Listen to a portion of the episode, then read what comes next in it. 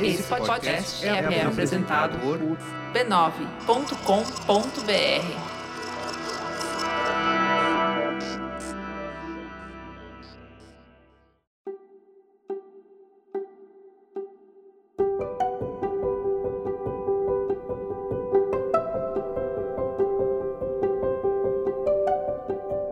Eu lhe dou as boas-vindas ao autoconsciente. Este é um podcast que entende você, para você se entender melhor, entender a sua mente e as suas emoções.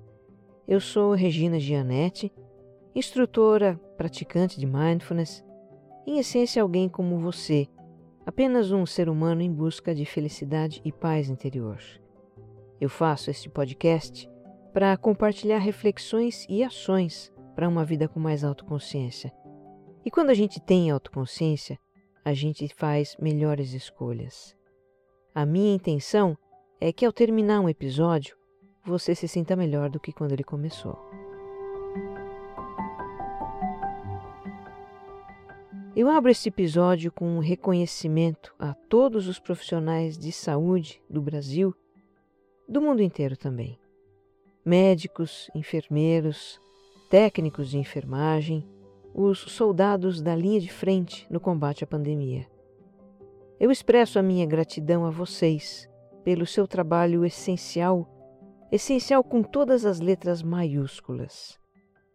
Um trabalho de alta responsabilidade que vocês fazem sob intensa pressão, em jornadas extenuantes, muitas vezes sem os recursos materiais necessários, se expondo a riscos, fazendo sacrifícios pessoais, muitas vezes recebendo uma remuneração que não está à altura do valor do seu trabalho. A ideia dessa fala surgiu depois que um ouvinte de Belo Horizonte, o Ed Bergeister, compartilhou comigo a sua tristeza pelos casos de agressão a profissionais de saúde no Brasil.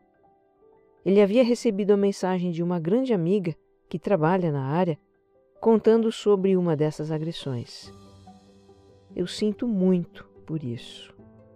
Eu desconheço a motivação dos agressores, mas seja o que for, não é justificável e nem representa o sentimento da imensa maioria dos brasileiros, que é de gratidão. Gratidão, gratidão pelo trabalho heróico que vocês fazem. E para você que é novo por aqui, seja super bem-vindo. Eu te convido a escutar o episódio zero em que eu apresento o projeto desse podcast. O autoconsciente é serial. Os episódios têm uma sequência em que os temas vão se aprofundando para você entender cada vez mais a si mesmo. Eu te convido também a me acompanhar no Instagram, onde eu interajo com os ouvintes e posto conteúdos dos episódios para você ir ainda mais fundo. Me encontre como regina.gianete ou como arroba você mais centrado. E se gostar do que vai ouvir aqui, compartilha com os amigos, nas redes sociais e nos grupos de mensagens.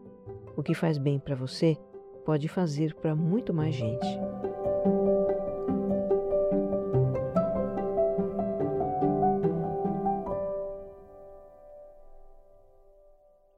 Episódio 64 Um novo caminho para a nossa vida.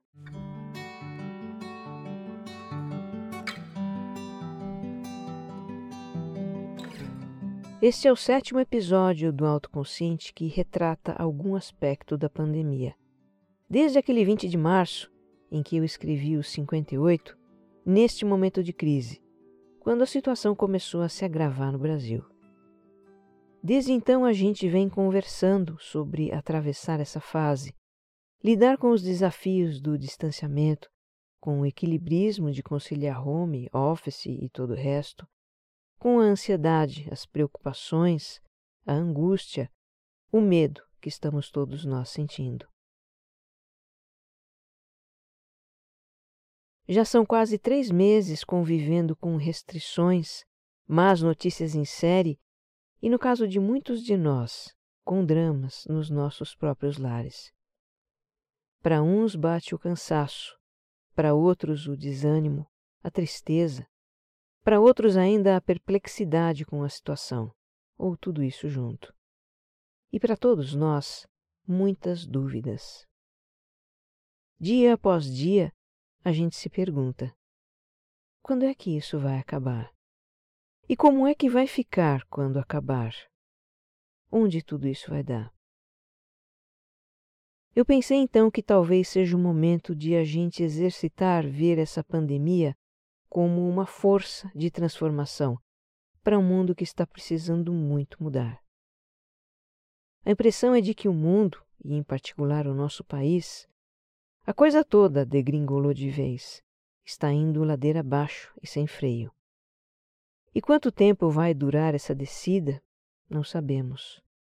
Não sabemos por quanto tempo esse vírus vai ficar fazendo estragos na saúde pública.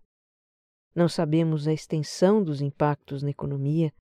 Não sabemos quantos absurdos mais a política ainda vai ser capaz de produzir. Mas, como na vida nada é permanente, e como nós, seres humanos, temos uma grande capacidade de adaptação, podemos contar que em algum momento começaremos a subir novamente. É o que a história mostra. Pandemias mudam o mundo, diz logo a primeira frase de um texto da newsletter Meio que eu li por esses dias. A pandemia da peste bubônica no século XIV marcou o início do fim da Idade Média, com uma grande mudança de mentalidade que preparou a chegada da Era Moderna. A pandemia de gripe espanhola, em 1919. Ela fez pelo menos o dobro de vítimas do que a Primeira Guerra Mundial, que terminou um ano antes. A humanidade já viveu uma pandemia depois de uma guerra global. Imagine isso. Mas enfim, a gripe espanhola motivou uma importante mudança no modo de vida das pessoas, nos costumes, nas artes, com a busca por mais liberdade e felicidade. E agora, com a pandemia da Covid-19, podem acontecer transformações profundas no nosso modo de viver, trabalhar, interagir socialmente. Transformações no modelo econômico, na organização social e política, na nossa relação com o meio ambiente e em muitos outros aspectos da vida. E por que, que eu digo isso? É que ultimamente eu tenho procurado saber o que as pessoas estão enxergando para além dos problemas presentes. Para além da crise sanitária, da crise econômica, da crise política que no momento nos assombra. E eu encontrei ideias muito interessantes para transformar a nossa vida. Transformar, claro, para melhor. E não são só ideias, mas algumas iniciativas já tem um novo projeto de humanidade sendo gestado. Nós já temos os recursos materiais para começar esse projeto, mas precisamos de uma profunda mudança de mentalidade para que ele se espalhe. E mais do que isso, precisamos acreditar que uma mudança é possível e precisamos também desejá-la acima de tudo. Então, neste episódio, eu compartilho com você reflexões para um novo caminho para a nossa vida. E eu sinceramente espero que você termine este episódio como eu me sinto agora, esperançoso.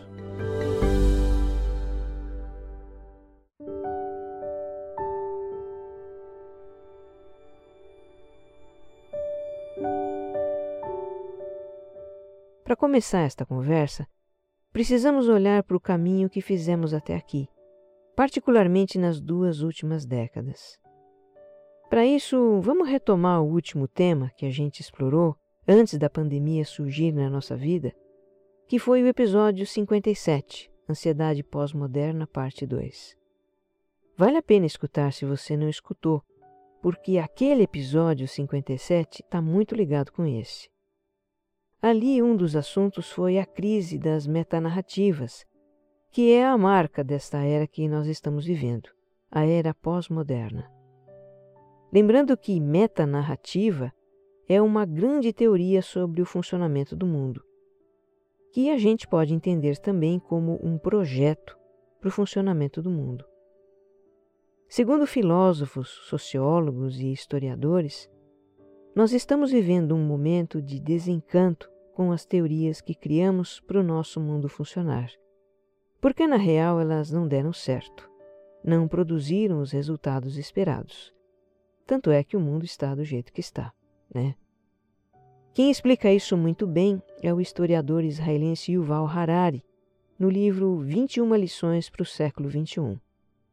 Eu vou aqui compartilhar algumas ideias dele.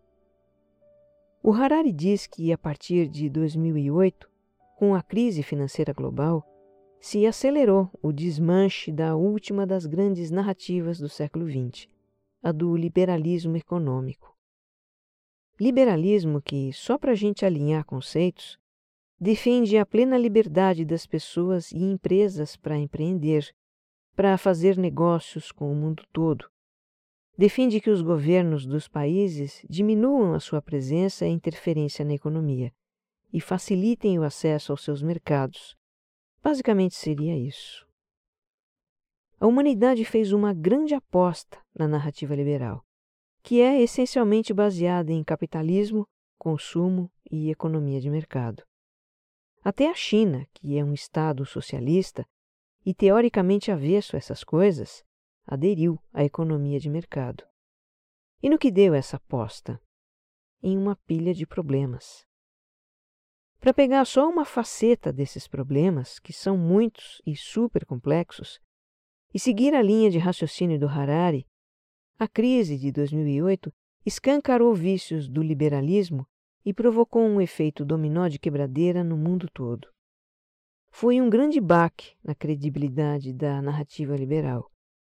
Aliás, não foi o primeiro, mas depois desse, definitivamente, governos de vários países começaram a recuar no seu liberalismo. Começaram a ter atitudes mais protecionistas para preservar suas empresas e os empregos dos seus cidadãos. Em muitos desses países, imigrantes deixaram de ser bem-vindos, quando não hostilizados. E esse movimento de se voltar para si mesmo, para se defender de ameaças econômicas externas, atiçou os germes do nacionalismo inflamado, da xenofobia, do racismo também, que sempre existiram no mundo todo e encontraram aí um terreno fértil para se expandir, aumentando a distância entre as pessoas, as divergências inflamando o preconceito e a intolerância. O Yuval Harari fala também de efeitos colaterais da revolução tecnológica que aconteceu nos últimos anos. É verdade que a tecnologia trouxe muitos benefícios para a nossa vida, mas ao mesmo tempo também criou um mundo muito complicado para a grande maioria dos seres humanos. É um mundo de algoritmos, de startups, de marketing digital e blockchain, de inteligência artificial, de unicórnios e outros bichos que nem todos entendem. Esse mundo só funciona com o trabalho de profissionais super qualificados e sempre atualizados. E, aliás, nem tantos profissionais assim. Muitos negócios que surgiram com as novas tecnologias são capazes de gerar fortunas empregando pouca gente. E tem mais esta. Novas tecnologias e novos negócios eliminaram postos de trabalho em todos os níveis. Do engenheiro ao operário, do tradutor ao caixa de banco, milhões e milhões de profissionais têm a carteira de trabalho jogada em alguma gaveta e ganham a vida com ocupações precárias, de ganhos baixos e nenhuma proteção legal. É o fenômeno da precarização ou uberização do trabalho.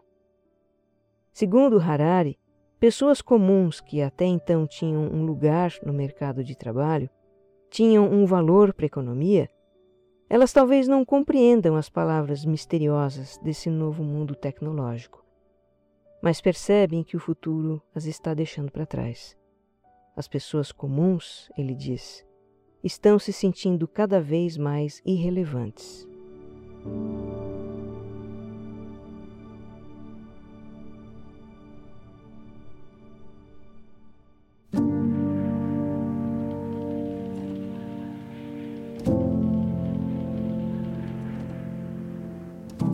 Então temos hoje uma perda de confiança no modo como o mundo funciona. E uma grande parcela da humanidade se sentindo excluída desse modo como o mundo funciona. Agora, sem acreditar em nada, não dá para ficar. O ser humano tem uma necessidade existencial de acreditar em algo. Como diz o Yuval Harari, pensamos em forma de narrativas e não de fatos, números ou equações. E quanto mais simples a narrativa, melhor. Então as pessoas desencantadas com o que está aí começaram a ser atraídas por narrativas que elas fossem capazes de entender, que fizessem sentido para elas. E não é difícil ser atraído por narrativas num mundo de palanques eletrônicos e influenciadores digitais, né? Redes sociais e aplicativos de mensagens são uma mão na roda para quem deseja atrair seguidores para suas ideias, para impulsionar os seus projetos pessoais ou projetos políticos ou o que quer que seja. Uma estratégia usada por alguns influenciadores é atacar aquilo que as pessoas rejeitam, porque isso faz sentido para elas. Quanto mais eles atacam, mais os seguidores se identificam. Mais os seguidores se sentem representados e compreendidos nos seus medos, suas dores e seus ódios. E se sentem verdadeiramente pertencedores a um grupo eles que antes eram excluídos. Os influenciadores podem até dizer coisas estapafúrdias, criar teorias da conspiração ou ressuscitar ideias medievais. Podem negar o que salta aos olhos, na certeza de que os seus seguidores vão permanecer fiéis. Porque o que os seguidores buscam não são fatos e dados. É só uma narrativa que possa derrotar tudo aquilo que os ameaça. E assim temos hoje esse hostil ambiente de polarização, que em essência é um conflito de narrativas. Um inflamado conflito de narrativas que disputa corações e mentes. Na falta de uma narrativa universalmente aceita, na falta de uma ideia de mundo capaz de unir as pessoas, o que temos para hoje é isto: narrativas conflitantes, polarização. Polarização que surgiu das rachaduras de um projeto de mundo que está ruindo.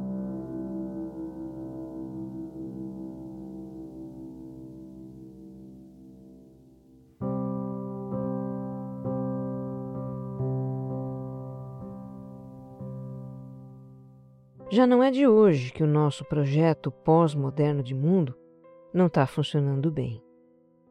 Se a intenção era criar uma vida de paz e prosperidade, com liberdade e segurança, que em essência é o que todos nós desejamos, bom, realmente não está funcionando.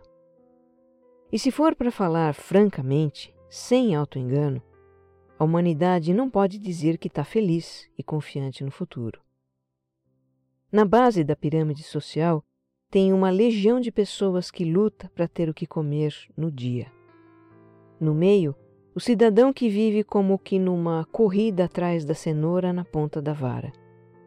Trabalhar para bater metas que são sempre crescentes. Trabalhar para ganhar e poder consumir. Trabalhar mais para entregar mais e consumir mais, numa espiral que nunca tem fim. E no topo da pirâmide, pessoas e organizações com muito dinheiro que investem para gerar crescimento e ainda mais dinheiro e mais crescimento. E em nome desse crescimento, matamos rios, queimamos florestas, envenenamos o ar que respiramos, descartamos milhões de toneladas de lixo no solo, no mar, até no espaço, onde flutua a sucata de foguetes e satélites. E ainda queremos acreditar que é possível e sustentável esse crescimento sem fim mas não é. Os constantes altos e baixos da economia global são um claro sinal disso. Os desequilíbrios do clima também. E aqui eu começo a compartilhar algumas ideias da inglesa Kate Howarth, economista que atua nas universidades de Oxford e Cambridge. Ela criou uma alternativa de modelo para o desenvolvimento econômico e social que começa a ser olhado com atenção nesse momento em que o modelo atual está em xeque. Nas minhas buscas pelo que as pessoas estão imaginando para transformar o mundo, Eu encontrei o trabalho dela e me encantei. Eu não poderia deixar de contar um pouco disso para você, para quem sabe animar a sua fé na humanidade. A Kate adolescente, nos anos 80, ela ficava muito impressionada com as imagens trágicas que via na TV. Multidões de famintos na Etiópia, o mega vazamento do petroleiro Exxon Valdez no mar do Alasca, ou o rastro de mortes da nuvem tóxica que escapou de uma indústria química em Bhopal, na Índia. Surgiu nela, nessa época, o desejo de combater a miséria e a destruição ambiental. E ela imaginou que a melhor arma para isso seria a economia. Afinal, ela diz, a economia é a linguagem da vida pública e a mentalidade que molda a sociedade. E lá foi a Kate estudar economia em Oxford. Mas o que ela aprendia nos livros a deixava muito frustrada. Eram teorias e modelos enraizados em manuais de economia de 1950, que não davam conta de entender e resolver os problemas que existiam já no começo da década de 90, e menos ainda os que surgiriam no século XXI. A Kate conta que, depois de formada, se afastou da economia teórica e mergulhou em desafios econômicos do mundo real. Ela trabalhou com microempreendedores na África, que são capazes de tocar negócios sem água corrente na torneira nem eletricidade. Circulou nos corredores da Organização das Nações Unidas e conheceu os jogos políticos da economia. Conviveu com trabalhadores asiáticos que ganham centavos por hora, na ponta das cadeias de produção global. E ao fim de 20 anos vivendo economia na prática, ela resolveu voltar à economia teórica. E criou um modelo de desenvolvimento que, para arrepio dos engravatados de Wall Street, desconstrói o santo graal da economia, a curva sempre crescente do PIB, o Produto Interno Bruto. Ela diz: somos financeiramente viciados em crescimento, porque o sistema de hoje é criado para que o dinheiro investido gere mais dinheiro. Somos politicamente viciados em crescimento, porque os políticos querem arrecadar mais impostos sem aumentá-los. E um PIB crescente é necessário para isso. Somos socialmente viciados em crescimento, porque depois de um século de propaganda para consumidores, nos convencemos de que a vida fica melhor quando compramos algo novo.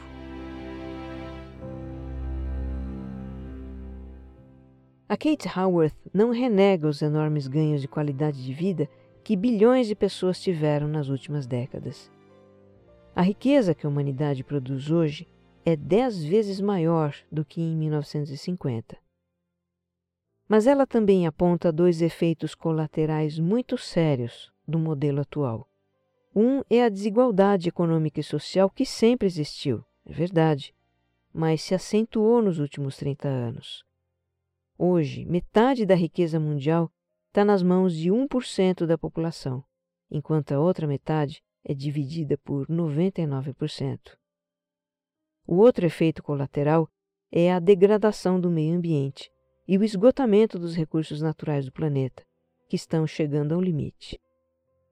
Então, no lugar de uma curva do PIB que aponta para cima, para o infinito, que é o que se entende hoje como sucesso na economia, a Kate Howarth propõe uma outra figura, um círculo dentro de outro círculo, para representar a sua visão de modelo econômico. E como essa figura lembra um donut, aquele doce americano redondinho com um furo no meio, ela batizou o seu modelo de donut mesmo, Economia Donut. Mas não se engane com esse nome inocente, viu? Ali tem uma proposta séria e bem fundamentada. A Kate defende que a economia deve prover para todos, todos os seres humanos, as necessidades básicas: acesso à água, energia, alimentação e educação, saúde, moradia, trabalho e renda, paz e justiça, voz política, igualdade social e de gênero. Mas, e ela frisa o mas, a satisfação dessas necessidades deve ficar dentro dos limites dos recursos naturais do planeta, o equilíbrio ecológico é um teto que não pode ser ultrapassado. A figura do círculo também descreve como essa economia gira, que é com base na regeneração de materiais. É uma economia em que os produtos chegam ao fim da vida útil e voltam para uma linha de produção, onde eles são remodelados ou transformados em algo inteiramente novo. Tem um documentário sobre a economia donut no YouTube. No meu Instagram eu vou postar essa referência para você. E um dos exemplos desse documentário mostra esse processo regenerativo com uma calça jeans. Em Amsterdã, na Holanda, tem uma loja onde você aluga um jeans. E isso sai muito barato, né? Quando o jeans fica velho, ele é devolvido para a loja e enviado para um processo de reaproveitamento da matéria-prima do jeans, que é o algodão. O tecido é desmanchado, usado para fazer um novo fio de algodão, que vai virar o tecido de uma nova peça de roupa. Então veja, você reaproveita aquele algodão. E nesse processo você poupa recursos naturais, poupa a terra onde o algodão seria plantado, poupa a água que irrigaria aquele algodão. O processo regenerativo pode ser aplicado a tudo: materiais de construção, eletrônicos, automóveis, máquinas, até alimentos. Isso faria surgir uma enorme rede de empresas que regeneram matérias-primas. E outra coisa, na economia regenerativa, você também não tem lixo, não tem entulho, o que também preserva o meio ambiente. Tem iniciativas desse tipo surgindo já em alguns lugares do mundo. A cidade de Amsterdã, de onde vem o exemplo do jeans, vai ser a primeira a utilizar o modelo Donut como política pública para a retomada pós-pandemia. Bom, isso que eu contei é uma pequena parte do pensamento da Kate Howarth. Ela fala ainda de uma economia distributiva, de energias limpas, do papel da sociedade e do governo. É um pensamento bem consistente. E se você quiser saber mais, eu recomendo o livro dela. O título é Economia Donut. Procure a referência lá no meu Instagram.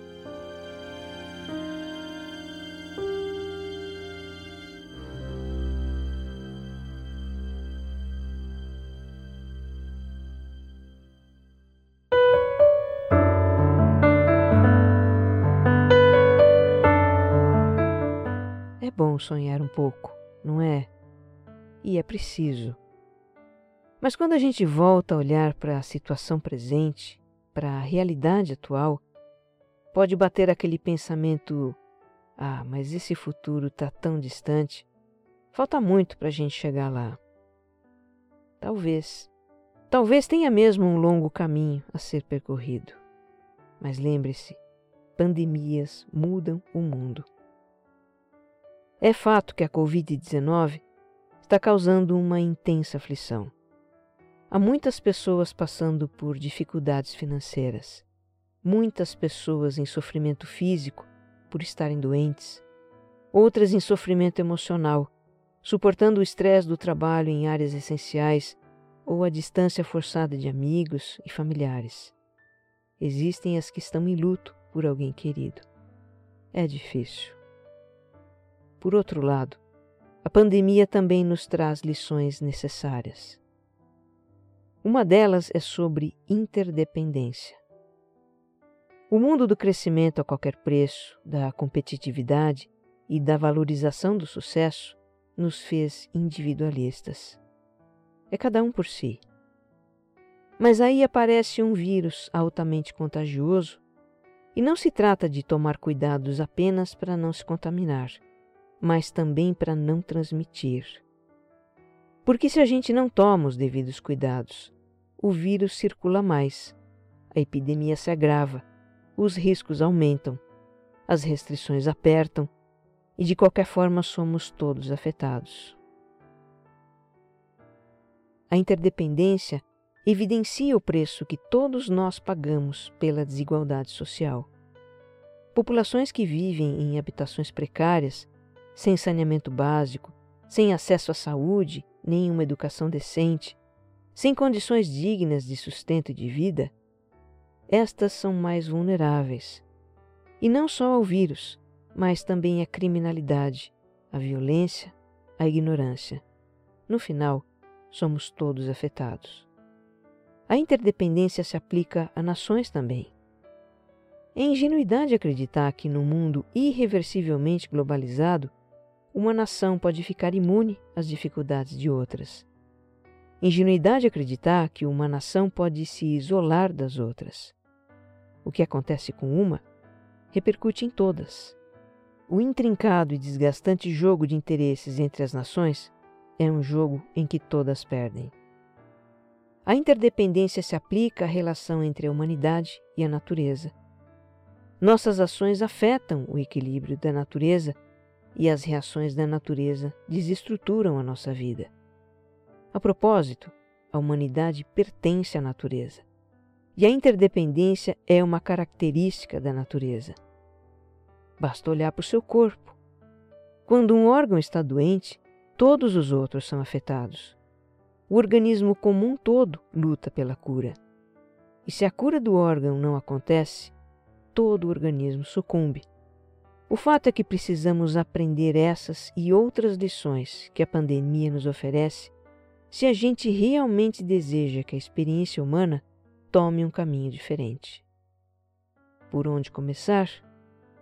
Por nós mesmos. Seja a mudança que você quer no mundo, dizia Gandhi. Se queremos paz, então não vamos propagar narrativas que nos colocam uns contra os outros. Não vamos fazer nem aceitar provocações. Vamos buscar sempre o diálogo, com escuta respeitosa e a afirmação serena dos nossos pontos de vista.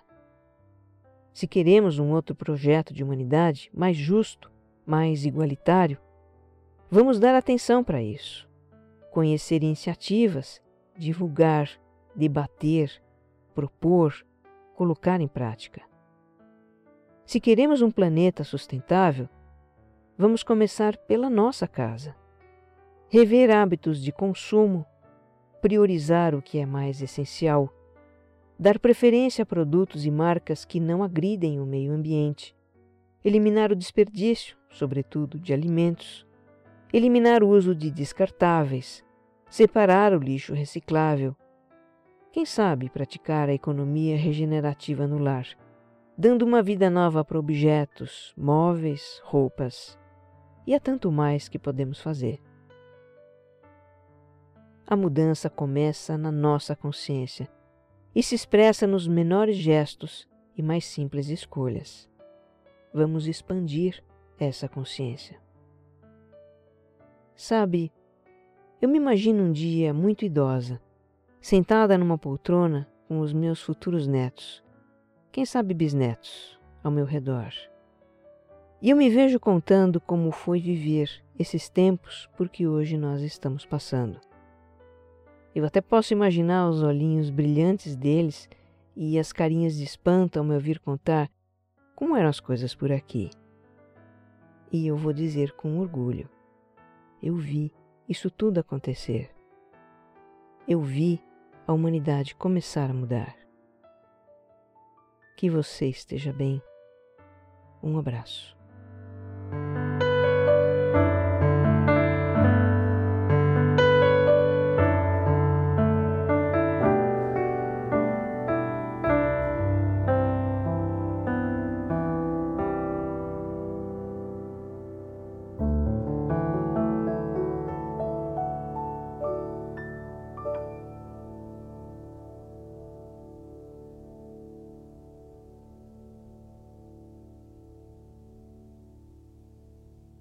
Autoconsciente é um podcast da Rede B9. Roteiro e apresentação de Regina Gianetti. Edição de som, Jéssica Correia. Capas e publicação, AG Barros.